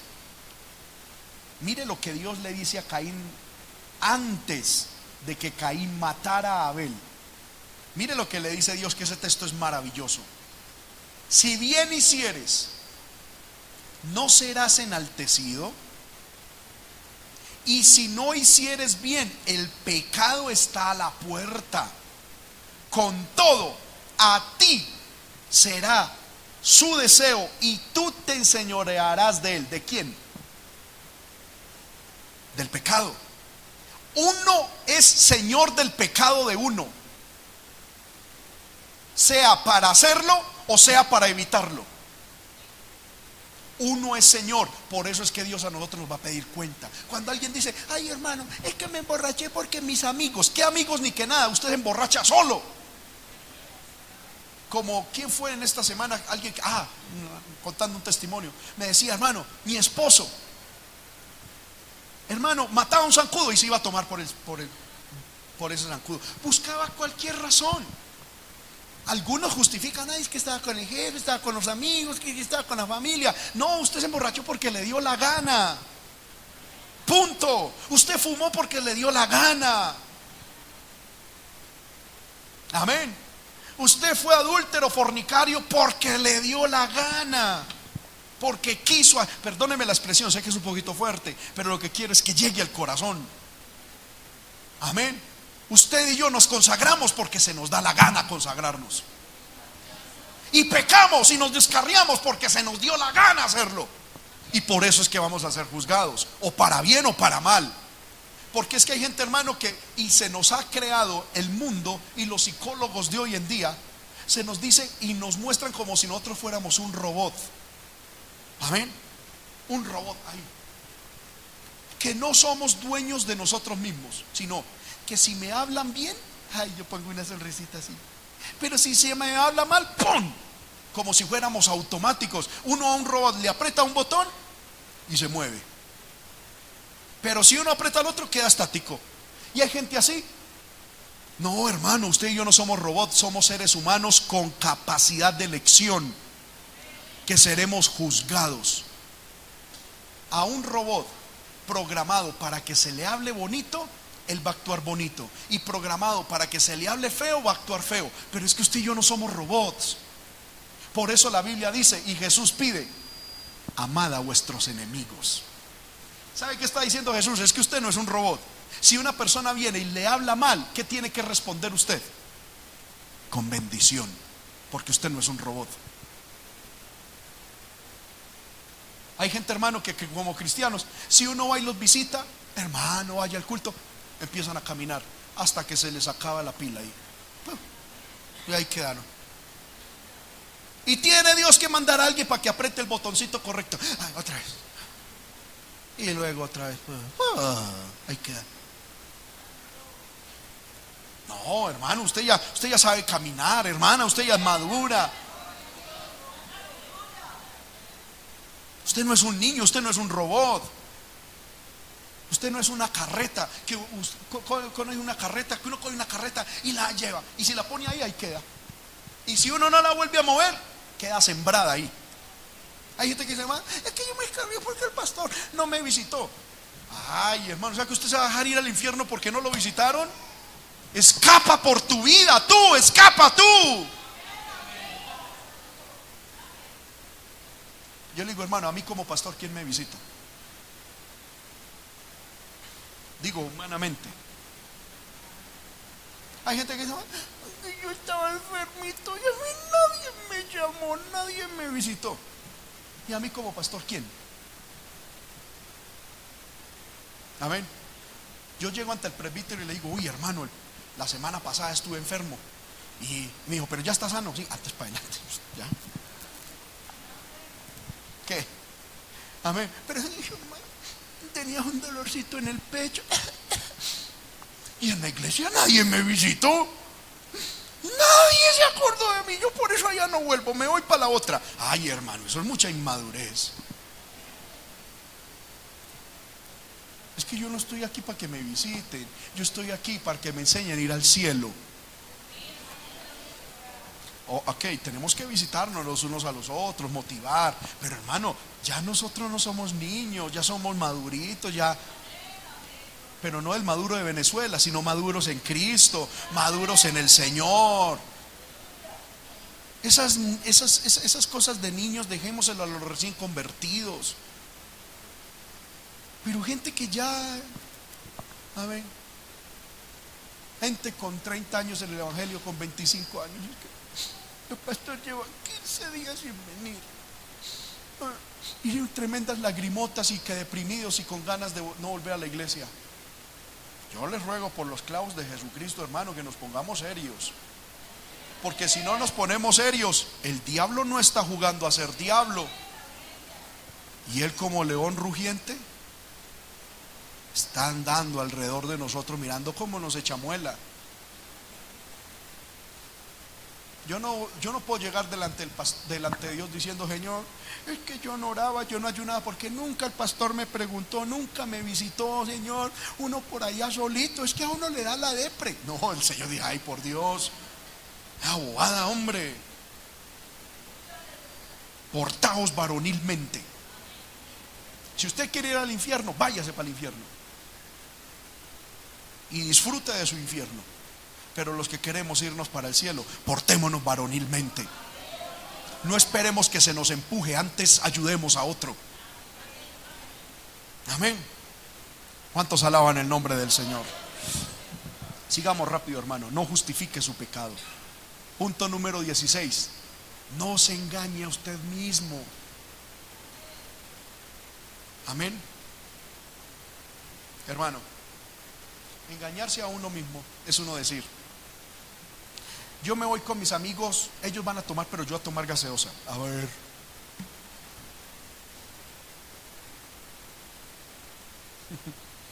¿Sí o no? Lo más seguro es que si usted permite, se permite entrar a ese ambiente y a esas conversaciones, usted va a terminar cayendo. No se engañe. Amén. Hay gente que dice, hermano, ah, a mí eso de la televisión no me hace daño. Y se ponen a mirar televisión cuatro horas, cinco horas. ya le hizo daño. O sea, él, si, no le, si no le hace daño, hermano, usted ni invertiría tiempo en eso. ¿Sí o no? Hermano, y es que uno no puede jugar con el pecado porque el pecado siempre hace daño. Usted no puede decir, hermano, yo me voy a poner a ver una novela y eso a mí no me hace daño. Le va a hacer daño. Amén. Y yo le pregunto, ¿usted jugaría con algo que a usted físicamente le hace daño? No. Es decir, ¿quién en su sano juicio se pone, bueno, no tengo aquí un vaso, a decir, uy, este vaso tiene puro cianuro? voy a ver hasta dónde puedo meter la lengua sin que me haga daño. ¿Quién hace eso? ¿Quién con un vaso lleno de cianuro se pone, a ver, a ver cómo me va? Todos los otros, me, voy a sentar con amigos que están tomando cianuro. A charlar, a hablar, esto y lo otro. No, yo voy a tomar el gaseosita. A las malas le meten cianuro. Y después, ¡ay! Llegan ahí, yo no supe cuándo. ¿Cómo que no? Deje, por lo menos sea maduro y diga, yo me dio la gana de ir y quise tomar y punto. Amén. Jovencitas y jovencitos que se ponen a hablar por WhatsApp o por teléfono cosas eróticas, cosas que no convienen, terminan en fornicación. Yo no sé cuándo. ¿Cómo que no? Usted supo. Amén como una jovencita por allá, hermano, en Medellín, una hija de un pastor que salió embarazada. Amén. Y cuando salió embarazada, ¡ah! ¿Y esto? Hermano, yo no sé cómo pasó. Amén. Ni cuándo ni cómo. Amén. Y un día hablando con ella, le dije, ay, no se haga la uva. usted supo cuándo, usted supo cómo, usted supo con quién. Es más, usted lo planeó antes ah, y se puso roja. Hermano, no nos engañemos a nosotros mismos. No nos engañemos diciendo, ah, eso con solo un domingo en la mañana yo voy listo. No nos engañemos, Dios no puede ser burlado. Yo me acuerdo cuando yo era adolescente, hermano, que mi líder de adolescentes me dio una enseñanza. Me dijo, burlarse o engañarse a uno mismo es coger usted, calentar eh, leche, ponerlo en una taza, echarlo en la taza, echarle una cucharadita de café, revolver, y luego coger una cucharada de sal y echarlo y revolver y decir, ay, cafecito con leche para este frío. Espectacular. Luego probar, esto sabe horrible. Pero usted le echó sal, ¿qué esperaba? No se engaña a usted mismo. Amén. Si usted no ora, si usted no ayuna, si usted no busca de Dios, usted le está echando sal a ese café con leche. Y después, usted y Dios, por debido a la tibieza, saldrán vomitando. En estos días escuché un mensaje que me llamó muchísimo la atención el mero título. La única enfermedad que Dios padece y es daño de estómago. Amén. ¿Y sabe qué le produce a Dios daño de estómago?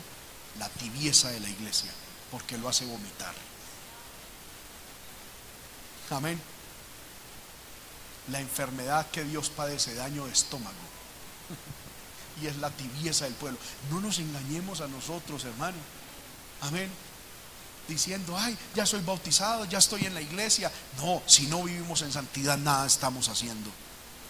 Punto número 17. Por los clavos de Jesucristo le recomiendo, aléjese del pecado. Lo máximo que pueda. Hermano, yo le pregunto a usted, supongamos que este es un campo y que aquí para allá hay un precipicio de 3 kilómetros de hondo. ¿Se pararía usted a ver hasta dónde usted puede aguantar sin caerse? ¿Quién haría eso? Amén. ¿Quién haría el pararse aquí a ver en un precipicio de 3, 4 kilómetros de, de hondo? Pararse a ver es que quiero mirar a ver hasta dónde aguanto yo. ¿Será que alguien en su, en su juicio normal haría eso? No. ¿Qué, ¿Qué hace una persona en su juicio normal? Se aleja lo máximo que puede de ese, de ese borde, de ese precipicio. Y así tenemos que hacer nosotros los cristianos. Mirar a ver cómo nos alejamos lo máximo que podemos del pecado. No mirar a ver hasta dónde me acerco un poquito sin pecar. No, es mirar a ver cómo me alejo. Porque si usted y yo decimos, hermano, ¿será que, ¿será que si voy a esta fiestecita ya peco? Yo me hago en un rinconcito, yo no bailo, yo no tomo, yo no, no, no, no, no, no, solamente quiero estar ahí. ¿Para qué? Cuando una mujer dice, hermano, no, yo ya he visto para Dios, pero sin embargo mi ropita antigua ahí la tengo. ¿Será malo? Algún día el diablo le va a hacer volver a poner eso. Es como que usted diga, hermano, yo todavía tengo ahí mis vinitos, mis cigarrillos. Yo no los no, pero ahí los tengo. ¿Para qué los tiene? No, pues, va a llegar el día en que Satanás te va a poner a tragar de nuevo eso. Huye del pecado, bota el pecado, saca el pecado. Aléjate del pecado. Amén. Orientación número 18. Ejercítate en la gracia. Amén. Es decir, busca a Dios. Practica la gracia. Acepta el perdón de Dios. Crece en la gracia. Pablo dice que debemos crecer en la gracia. No meternos en la secta creciendo en gracia, que eso es una desgracia, sino creciendo en la gracia de Dios, ahondando en las doctrinas de la gracia, en el ayuno, en la fe, en el estudio de la palabra. Orientación número 19. No permita la duda en su corazón. El día en que usted dude, cae. Amén. Mantenga la fe, la fe activa por medio de la palabra. Orientación número 20. Vamos rápido. No se apoye en usted mismo. No confíe en su carne. Apóyese en Dios. Confíe en Dios. Y manténgase dependiendo de Dios. Hermano, uno, ¿por qué como cristiano todos los días tiene que orar? ¿Y por qué todos los días motivamos al pueblo de Dios a venir a la oración? Porque hermano, uno no confía en uno mismo. Si uno apoya, si, uno creyera en uno mismo, ya hace tiempo hubiera caído. Es la gracia de Dios y la dependencia, la búsqueda continua de Dios la que lo mantiene uno en victoria. No confíe. Yo no sé, hermano, cómo hay cristianos que pueden pasar días sin orar, meses sin ayunar y aún sin venir al culto y pensar que están bien. Yo no entiendo eso. Es que hermano, por ejemplo, hoy tenemos que viajar a la convención. Yo prefiero estar en el culto y ahorita viajamos para la convención. Porque hermano, un domingo uno sin culto es como, hermano, como un pez fuera del agua. Amén. Uno se siente como, como mundano, como carnal, solo con faltar un culto. Amén. ¿Cómo será pasar semanas uno sabiendo en estos momentos mis hermanos están en el culto de oración y yo aquí. Mis hermanos están el jueves en el culto de enseñanza y yo aquí en la casa. Mis hermanos están el sábado en culto de enseñanza, alabando a Dios y yo aquí en la casa. Y, sentirse bien. Ahí hay algo raro. Créame que sí. A menos de que usted está trabajando, a menos de que usted le toque cumplir en una empresa un horario. Pero hermano, gente siendo ellos los mismos jefes de ellos mismos. Y que no saquen un tiempito, horita y media, dos horitas, para un martes, un jueves y un sábado, venir a la iglesia y creer que están bien. No están bien, se lo digo en el nombre del Señor. No están bien. Reflexionemos sobre nuestros caminos. Orientación número 21. Por favor, hermano, busque la raíz de su pecado. No trate el pecado superficialmente, vaya a la raíz. ¿Cuál será la raíz del pecado? Y póngala a los pies del Señor. Amén. Es decir, hermano, aleluya, si por ejemplo su pecado es la ira, busque, busque dónde estará la raíz de ese pecado. No solamente dígale, Señor, ayúdame a no enojarme. No, mire, hmm, en mi casa son así. Ese pecado yo lo heredé de mis padres. Viene en descendencia. Amén. Viene desde mi niñez. A raíz de tal cosa yo empecé de esta manera. Busque la raíz y ponga esa raíz a los pies del Señor y que Dios corte esa raíz. Porque muchos, hermano, usted no ha visto cuando hay veces se corta árboles que se quitan las ramas, pero se deja la raíz ahí. Dice la Biblia, apenas toca agua, vuelve a renacer. Y así hay muchos, hermano, que lo único que tratan con el pecado es con lo superficial, con lo aparente, con lo externo. Amén. Pero no se toman el tiempo para examinar la raíz del pecado y llevarlo a los pies del Señor. Amén. Por ejemplo, hermano, en nuestros países y en nuestra cultura hay mucho pueblo de Dios muy acomplejado porque desde la niñez les han dicho usted no puede, usted no sirve para nada, usted todo lo que hace lo hace mal. Y ya muchos crecieron con esa mentalidad. Y ahora en Cristo el Señor les dice yo te quiero bendecir, te quiero usar. Y, y aunque eso es verdad, ¿sabe por qué no se ejecuta? Porque ya hay una incredulidad en los genes. Amén. ¿Qué tenemos que ir a decirle al Señor? Quita esa incredulidad que hay en mi genética, en mis genes. Toca mis más hondas estructuras. Modifícame, reprográmame en lo más interno. Amén. Orientación número 22. No ame al mundo ni las cosas del mundo. Amén. No ame el mundo. Orientación número 23, ore mucho. Si usted quiere odiar el pecado, tiene que orar mucho. Y más si usted tiene una vida de pecado adicta. Es decir, si usted tiene alguna atadura. Hermano, si una persona sin ningún tipo de atadura visible viene a Cristo, tiene que orar. Pero, por ejemplo, una persona que fume, que tome, que sea viciosa, con pecados de homosexualidad, con pecados de fornicación, de adulterio, le toca orar el doble que todos los otros. Porque hay ataduras que tiene que romper y que van a querer volver. Tiene que orar el doble. Eso fue en la recomendación que un día el presbítero le dio a un muchacho. Y le dijo, hermano, Dios a usted lo sacó de la droga. No se dé el lujo de pasar un día sin orar dos horas como mínimo. El muchacho no hizo caso. Se le hizo fácil. No, ya, como dicen ellos, no, ya llevo un mes limpio y se apoyó en su propia fuerza. Se apoyó en él. No, ya, yo ya superé esto. Aleluya, gloria a Dios, amén, amén. No, hermano. Y se dio el lujo de empezar a faltar a cultos. Ya no oraba que por el trabajo, que esto y que lo otro. En estos momentos, ¿dónde está? En el infierno porque murió sin Dios y lo mataron.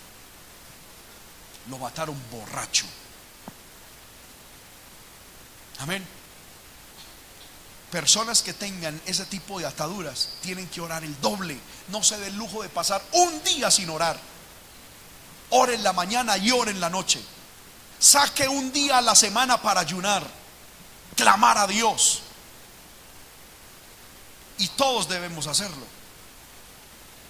Amén. Orientación número 24. Vele. Es decir, esté vigilante. Hermano, uno debe evitar el pecado, pero escuche bien esto. Debe también evitar el, el paso que me lleva al pecado. Pero también debo evitar el paso que me lleva al paso que me lleva al pecado y debo evitar el pecado, el paso que me lleva al paso, que me lleva al paso, que me lleva al pecado. ¿Sí me hago entender? Debemos evitar no solo el pecado, sino coger el camino y dar el primer paso que me va a llevar a ese pecado. Gloria al nombre del Señor. Hay que velar por dónde el pecado quiere entrar a mi vida. Punto número 25. Según utilizando el término bíblico, la fraseología bíblica, mate las zorras pequeñas. Amén. Nosotros como cristianos nos gusta matar las zorras grandes en nuestra vida. Pecados escandalosos, pecados terribles, fornicación, adulterio, brujería, hechicería, fuera. Pero nos permitimos el chisme, la amargura, la ira, el enojo, la pereza. Nos permitimos la inactividad. Hermano, la pasividad en el cristiano es el mejor taller para Satanás. Amén. Esas zorras pequeñitas, mátelas. Toda persona, hermano, que cultiva eh, eh, ¿cómo se llama? Vides o uva. Hermano, sabe que tiene que levantar cercos para que las zorras grandes no se metan. Pero muchas veces se, hay zorritas pequeñitas que no se les pone cuidado. ¿Y qué pasa con las zorritas pequeñitas? Que ellas cogen es una uva, dos uvas y listo. Amén. Y algunos dicen, eso no hay problema. Hermano, pero cuando van y miran, todos los frutos están contaminados, dañados. Amén. Y lo único que hizo fue no desgajar todo el racimo, sino comerse uno o dos. Hay gente, hermano, que no mata sus amistades. Y yo digo, hermano, ¿cómo un cristiano quiere tener victoria espiritual si todavía tiene amistades mundanas?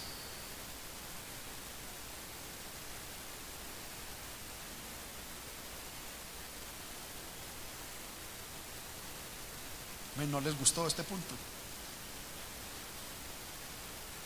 Un cristiano no es que usted se volver apático con todo el mundo, porque estamos rodeados de gente inconversa.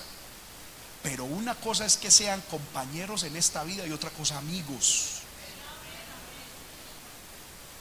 Cuando un cristiano tiene como, como amigos gente que no es cristiana, esos amigos se vuelven en, perdóneme la expresión, en gente que chupa la unción y lo que Dios te da. Tú vienes al culto, sientes la presencia de Dios, te llenas de Dios, recibes la palabra, sales del culto y te vas con un amigo inconverso. En cuestión de un segundo, esa persona se te absorbió lo que Dios te dio en dos o tres horas en el culto. En un segundo, ¡pum! Amén. Y luego usted queda otra vez flaco, flaca espiritualmente, sin recursos. Amén usted tiene que rodearse de gente que le ayude en la fe. Que usted salió de un culto, bueno, amén, váyase para su casa, aleluya, en un ambiente de, alabanza, de adoración, ponga música cristiana, intentando conservar lo que Dios le dio.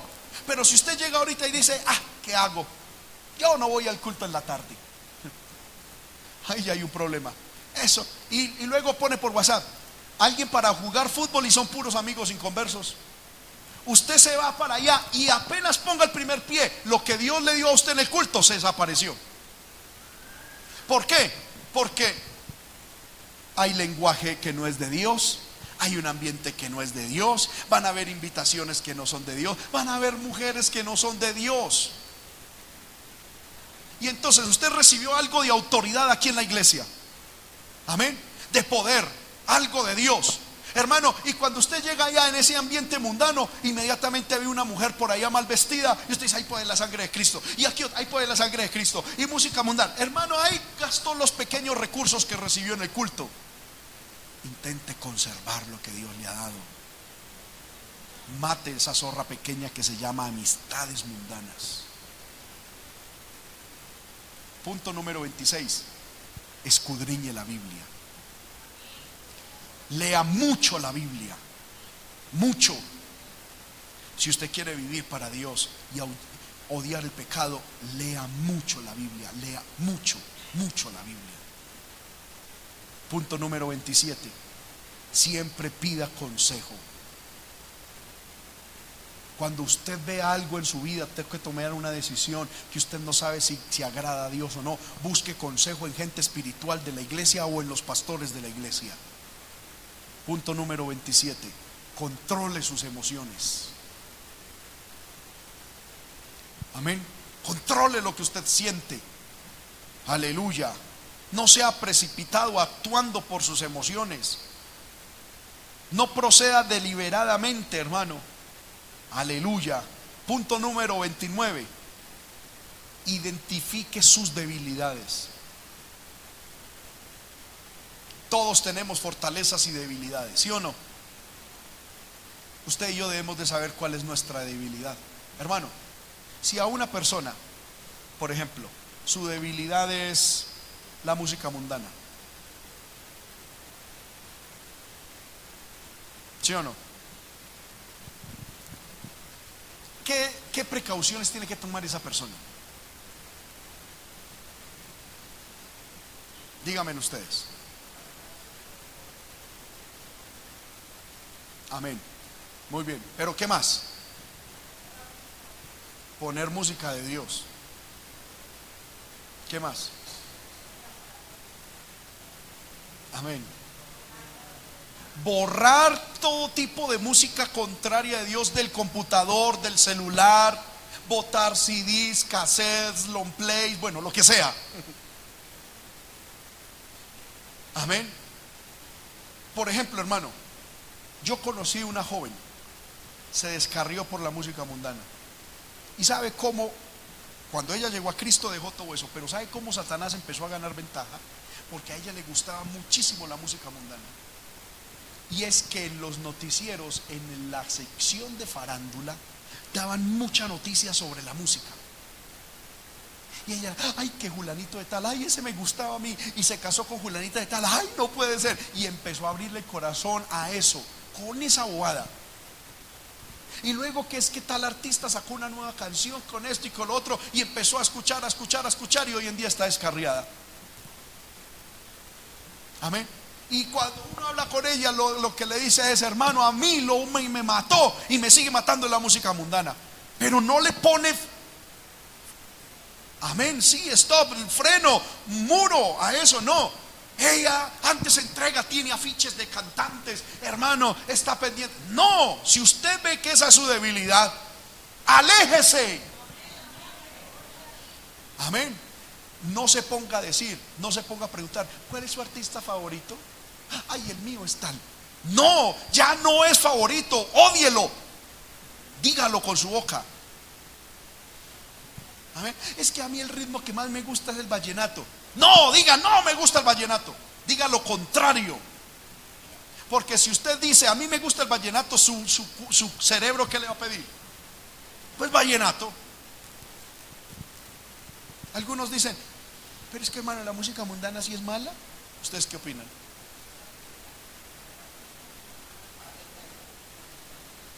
Hermano, por la música mundana hasta pastores han caído el primer paso para una persona descarriarse en la mayoría de los, casos es que empiezan a darle licencia a la música mundana. Y la música mundana es la forma que Satanás tiene para predicarte.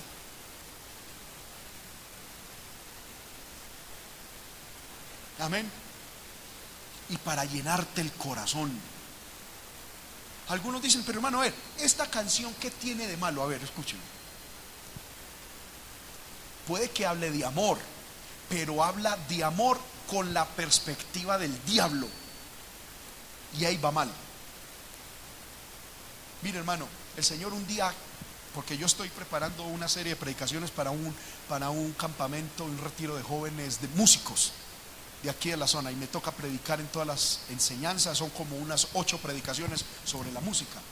Y orándole al Señor aquí en un ayuno, yo le dije, Señor, dime algo, ¿cómo es esto de la música mundana? Yo quiero saber, ¿cómo les puedo decir? Entonces el Señor me decía, muchos dicen que es que esa música no habla nada de malo.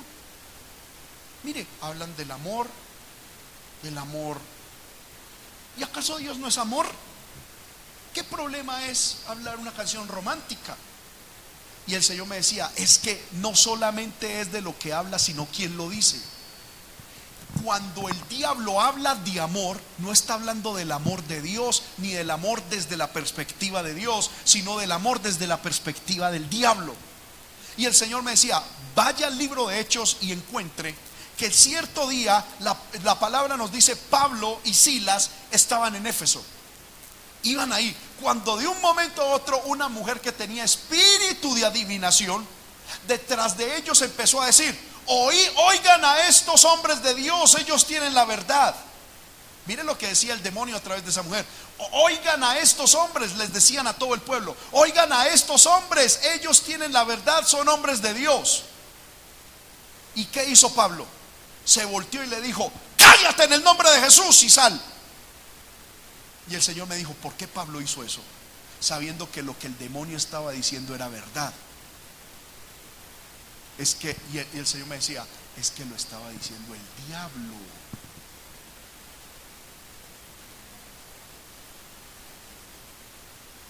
Amén. Una verdad dicha por el diablo la tenemos que rechazar. ¿Me estoy haciendo entender? así sea verdad, pero si es dicha por el diablo porque es una verdad desde su perspectiva. El Señor me decía, Pablo cayó ese demonio porque es que era una verdad que provenía del diablo. y no se puede permitir. Y muchas veces en mi pueblo me decía el Señor, el, mi pueblo está escuchando verdades. te amaré para toda la vida, hasta contigo, hasta viejito, ay, sí, tan bonito. Y algunos dicen, ¿qué de malo tiene? Es para mi esposa. Pero es una verdad dicha desde el punto de vista del diablo. Y le voy a decir por qué hay que rechazarla. Porque una verdad dicha desde el diablo le sirve al esposo para decirle a la esposa, pero también al amante, pero también al fornicario, pero también al hombre que es, que es homosexual con otro hombre. Y a la mujer con la lesbiana, una verdad dicha por el diablo es una verdad que le sirve a todo mundo. Pero una verdad que es de Dios solo cabe en el diseño de Dios. Si me hago entender? Por ejemplo, una canción mundana que diga, te amo, te amo, te amo y te amo. Desde la perspectiva, alguien dirá, pero hermano, ¿qué malo tiene eso? El problema es que ese mismo te amo se lo puede decir un hombre a un animal en su perversión. Pero cuando algo es de Dios, va a decir, te amo porque me casé contigo en el diseño de Dios. Esa verdad solo cabe en el diseño de Dios. Entonces, no nos prestemos a escuchar verdades desde la perspectiva del diablo.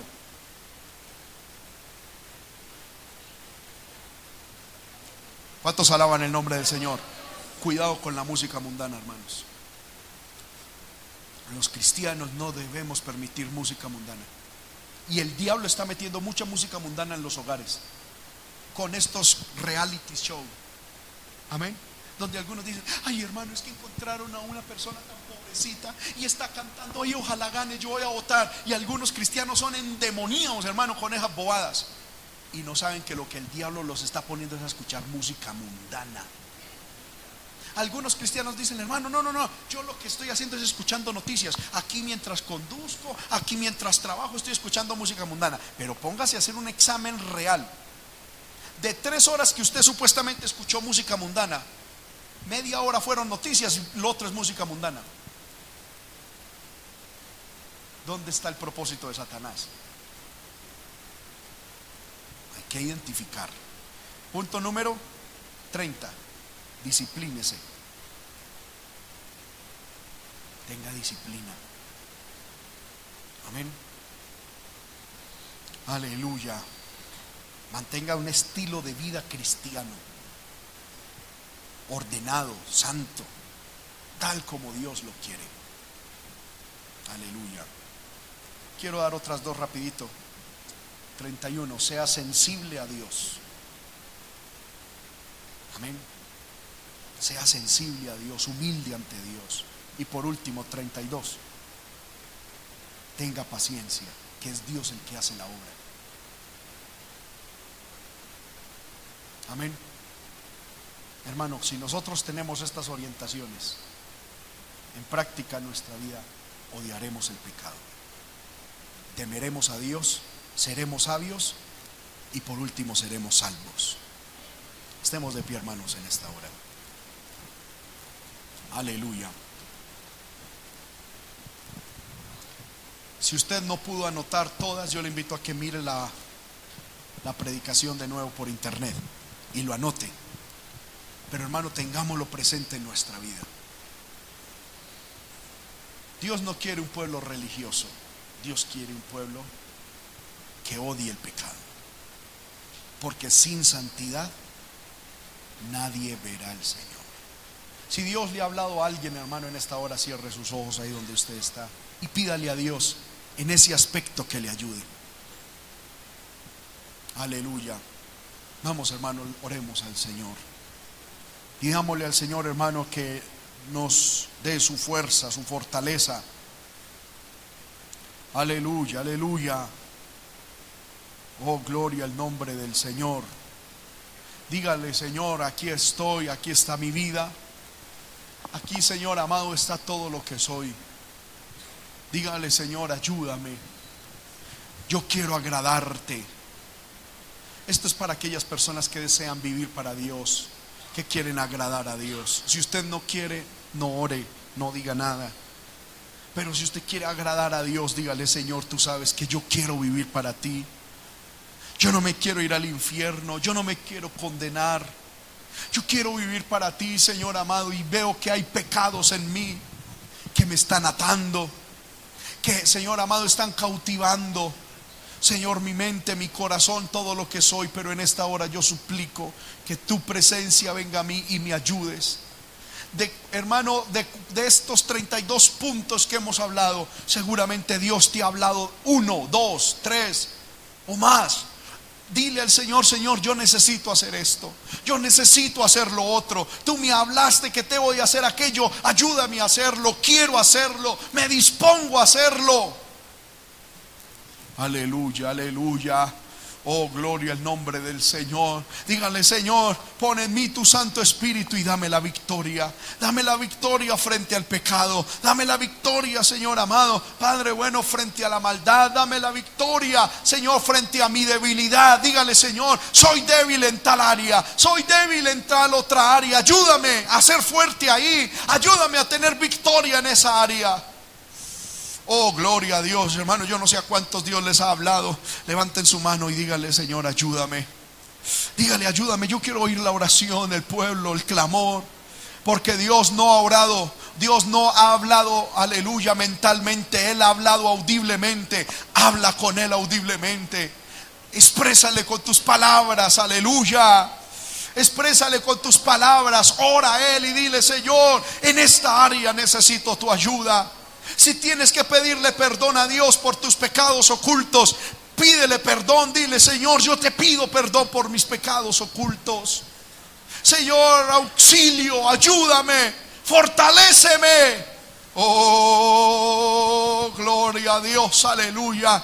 Yo siento que el Espíritu de Dios está aquí, hermano. Llénate de Dios en esta hora. No te dejes ir al infierno. No te dejes llevar al infierno por un pecado que tiene solución. No te dejes llevar al infierno por un pecado, por una vida de pecado que tiene solución. Ríndete a Dios. Humíllate a Dios. No te dejes morir por un pecado, hermano, que en Dios tiene perdón. Frente a un Dios que te quiere ayudar, frente a un Dios que te dice, si tú extiendes tu mano, yo te ayudo, si tú extiendes tu mano, yo te ayudo, pero extiende tu mano, pide ayuda, pide auxilio, pide dirección.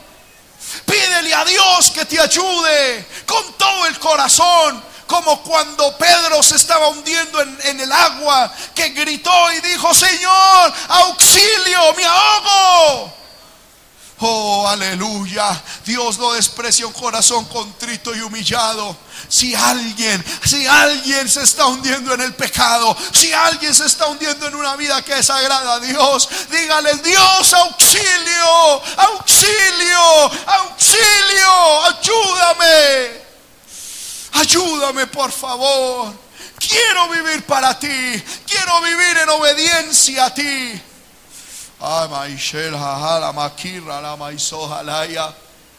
Clame al Espíritu Santo y dile, Señor, ayúdame en mi debilidad. Ayúdame en mi debilidad.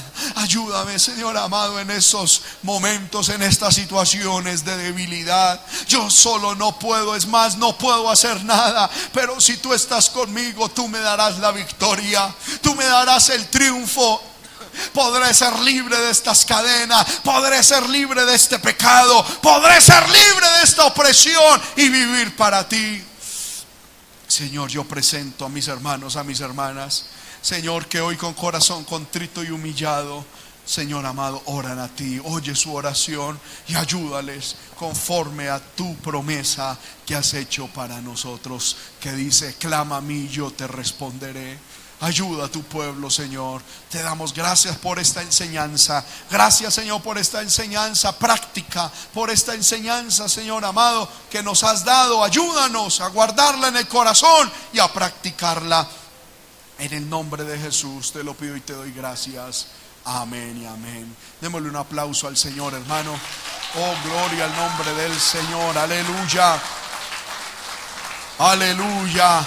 Dele gracias, un aplauso con acción de gracias. Dígale gracias porque me has enseñado. Toda la gloria y la honra es para ti, Señor. Amén y amén. Gloria a Dios, aleluya. Bueno, hermanos, vamos a orar para salir de este lugar. Aleluya. Gloria al nombre del Señor. Amén. Bueno, hermanos, vamos a orar por algunos hermanos que están cumpliendo años. Yo les invito, hermano, a que las peticiones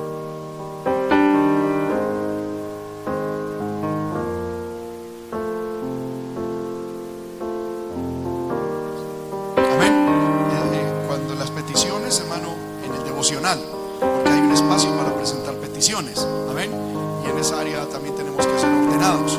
Sino que muchas veces o llegamos tarde, bueno, y después que oren. No, las peticiones se presentan es a Dios en el devocional, para que luego terminemos la predicación y podamos salir con la palabra en